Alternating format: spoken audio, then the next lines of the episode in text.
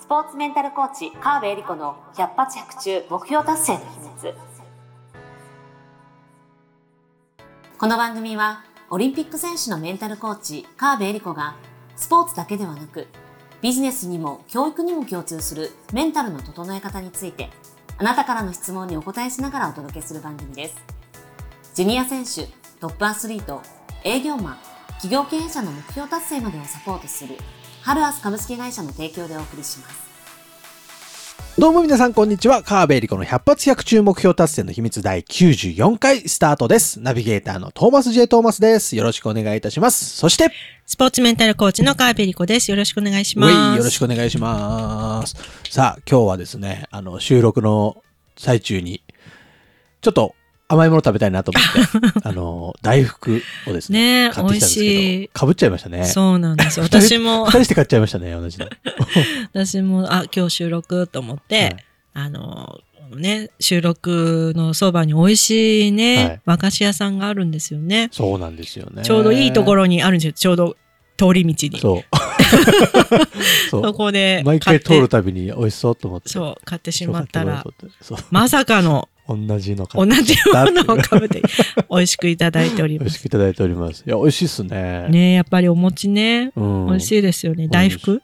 大福。うん。あんこがまたね、そう。なんかいいっすよね。ヘルシーな。ヘルシーかどうかはわかんないけど。ヘルシーじゃないのかな俺勝手にヘルシーなんとだと思ってなくイーメージはいい感じね。はい。でもお砂糖はたっぷり使ってるので、ヘルシーかどうかはわかりませんが。この、この今回のに関してはそんなにあ、そうですね。甘みは抑えめの。はい。はい。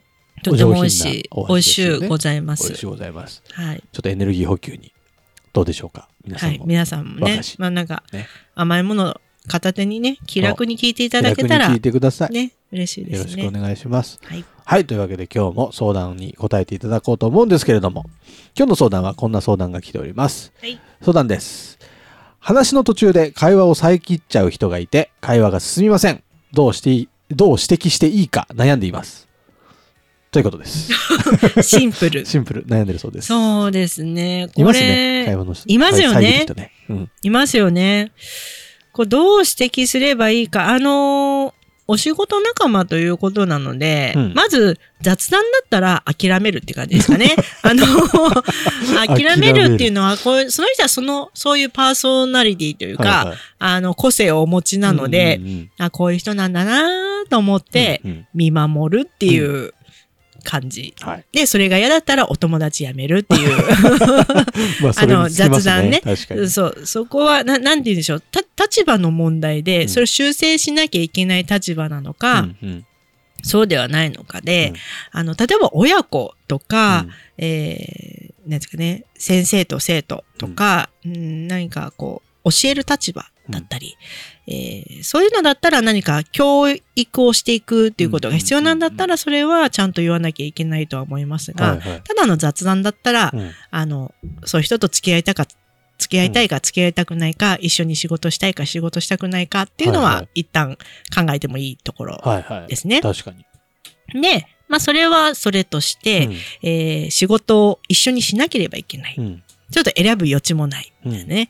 えー付き合わなければいけないっていう前提で考えていくと、うん。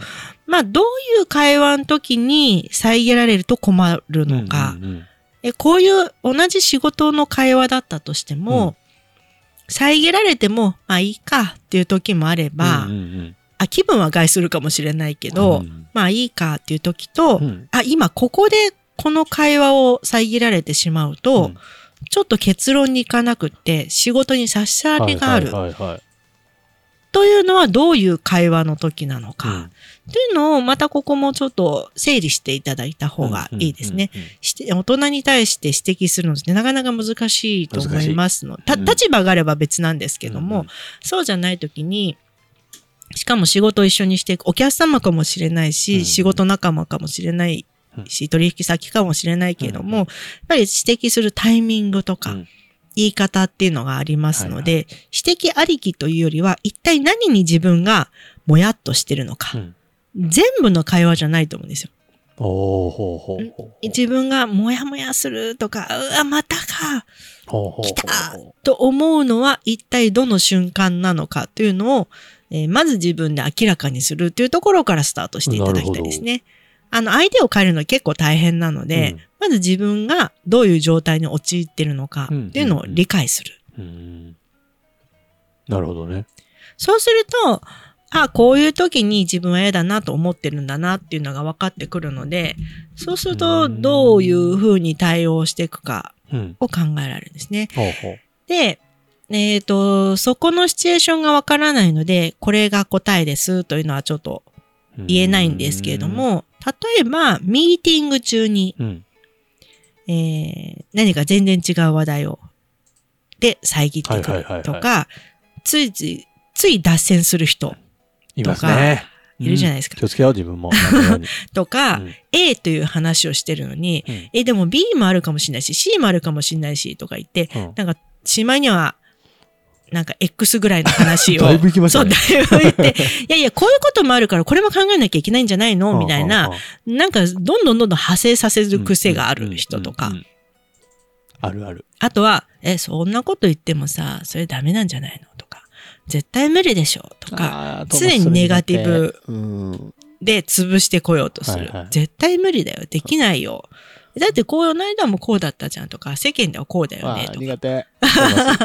う んっていうような遮り方をする人とか、まあいろんなパターンがあると思うんですけども、あの、こういう、あ、で、それ人がどういうタイプかっていうのもね、うんあの、もちろんこの人は分かってるとは思うんですが、はまあこういうケースでこういうふうにしてくるなと思った時に、うん大事なのはですね、事前準備ですね。はい。まず、脱線ありきでとりあえず考えておく。ほう。ん、例えば脱線していく、う。うん。えーどんどん派生させていく、えー反論してくる、ネガティブキャンペーンじゃないけど、してくる。にししても、えーどんなテーマで今日は話すのか、今日のミーティングのゴールはここだようんっていうのを最初に共通認識として持たせておく。ほうほうほうほので、えーまあ、この相談者さんがね、ミーティングをどういうふうに、例えばミーティングを取り仕切る立場なのか、うんうん一スタッフとして参加してるのかによってももちろん違うんですけど、うんミーティングをセッテンセッティングできる側だったう。とうんうんすると、今日のミーティングはこれを議題にする。うんそしてゴール、今日のゴールはここまでを目標とする。うんっていうのを最初に提示する。うん例えば、それをホワイト、リアルだったらホワイトボードに書いて常に目にうんうん。できるようにしておく。 Zoom だとか、ネットだったらチャット上に書いといて、はいはいはい。ここですからねっていうのをうん。見える化しておくのがとっても有効なんですね。なぜなら言ってても忘れるからみんな。うんうんうん。で、えー脱線したりとか、反論があったという時でも、えー今日のテーマ、そこに戻す時に、うんえーそんな、あの、何さんそんな風に言わないでくださいよとか、遮んないでくださいっていうのって、ちょっと角が立つじゃないですか。だけど、あ、何々さん、今日のテーマって、あの、A というテーマで、うんで、A から C まで行くっていうのをゴールにしてるんですが、うんう今のおっしゃってることって、この A と A から C に向けてのどのあたりに関連があるお話か、ちょっと教えてください。なるほど。って言うと、えー、っと、みたいな。とりあえず言ってる人だけだと、あの、え？みたいになったりするし、なんかあるんだとしたら、あ、それはね、こうこうこういう意図があって、こうこうこうなんです。っんていう建設的な意見があって、そこをすっ飛ばして言ってるだけかもしれないし。なので、元に戻せるんですよね。おーとすると、あの、いやいや、とりあえずそういうこともあるかと思ってさ、言ってただけなんだけど、あ、だとしたらそれは、あの、意見として、あの、挙げていただいてありがとうございます。うんじゃあちょっとここでほそろそろ本題に戻っていいですか？おーで、で戻す。す。すげえ。とか、関係あるんだと言ったら、あ、ありがとうございます。その視点、さすがですね。なあ。じゃあと今日の時間の中では扱えそうにないので、来週それ議題に挙げてもいいですか？ももしくはその来週に向けて、ちょっと資料準備しておいてもらっていいですか？って言うとす、げえ。準備させられますよね。はいはいはっていう風にして戻す。い。やば。っていう風にすると、要は最初、今日は何をするんだっていうのを最初に握っておくと、うん戻すことができるんですよね。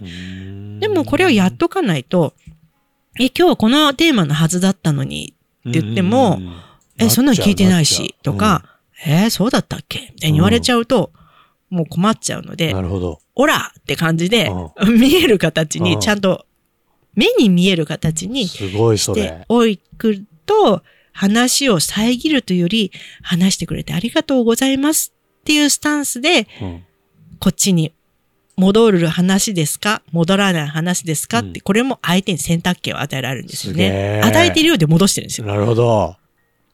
めっちゃかっこいいっすね、それ。そう。ってやると、周りからもね、はああ、なるほど、そこに戻るんだったっていう周りにも示せることができるので、あの、話を戻しやすいんですよね。めちゃくちゃすごいぞ、それはうん。そうそう。ちょっとしたことですけどね。そうなんです。それを最初に提示するかしないかでそんなに違うんだ。そう。なので、準備、最初の準備へなんですよね。もちろん根回しやらないやらねえ。、うんうんするっていうのもありますけども、うんうんうんそれができるとも限らないじゃないですか。うんうんうんなにので、今日の議題はこれです。今日のミーティングのテーマはこれです。うんえーここ、まあ、アジェンダみたいにね、うん。あのー今日の話す項目をもちろん全部事前に配っておくみたいなスタイルもありますけれども、まあ、どういうミーティングかによりますが、いずれにしても、結論まで進みませんのうん。結論うん。を、まあ、どういう結論を出すうん。というところをちゃんと。見せておく。っていうのがその人にも効果的かなっていうね。感じです。素晴らしすぎる。よかった。これ会議の参加者側だったとしても、そういう最初に問題提起しておけば、今日のテーマとどこまで行きたいかをうん。あの最初に決めたいんですけどっていうのを先先に言えば、そうそうそうそううその会議うまく回りそうですもんうね。ん。なるほどね。そうなんです。素晴らしい。はい。よかった。エリリンすごいっすね。ありがとうございます。今日の相談とかも全然事前準備なしで収録始めた感じなんですけど、よくこんなスパスパ出てきますよね。ねえ。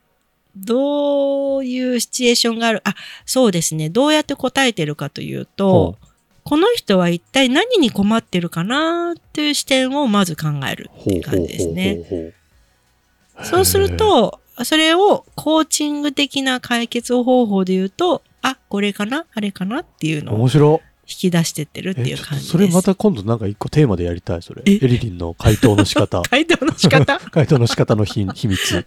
じゃあそれは逆にトーマスにインタビューしていただく感じですかね。そうですね。はいえー面白い。いやーいい番組やな。はい。というわけで、いかがだったでしょうか？はいえーぜひですね、概要欄にエリリンにつながる LINE 公式アカウント、そしてエリリンのメールマガジンにうん登録するリンクが貼ってありますので、はい。でぜひ、あの、どっちも、ぜひ登録してもらってですね、メールマガジンの方は、あの、日々の役、お役立ち情報みたいなものが、エリリンかはら週に1回届くそうですし、え LINE の方は我々とコミュニケーションが取れるツールになってますので、ぜひ LINE の方から番組の感想だったり、えー相談したいことなどなど何でも送っていただけたら嬉しいなと思ってますので、とりあえず、あの、概要欄にあるリンクはとりあえず全部開いてみて、登録するものは登録しておくということをですね、雑な。お願いします。はいというわけで、えー川辺理子の100発100中目標達成の秘密第94回以上で終了とさせていただきます。エリリン今週もありがとうございました。ありがとうございました。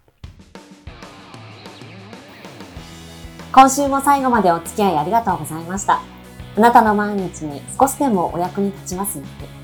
来週の配信も楽しみにしていてくださいね。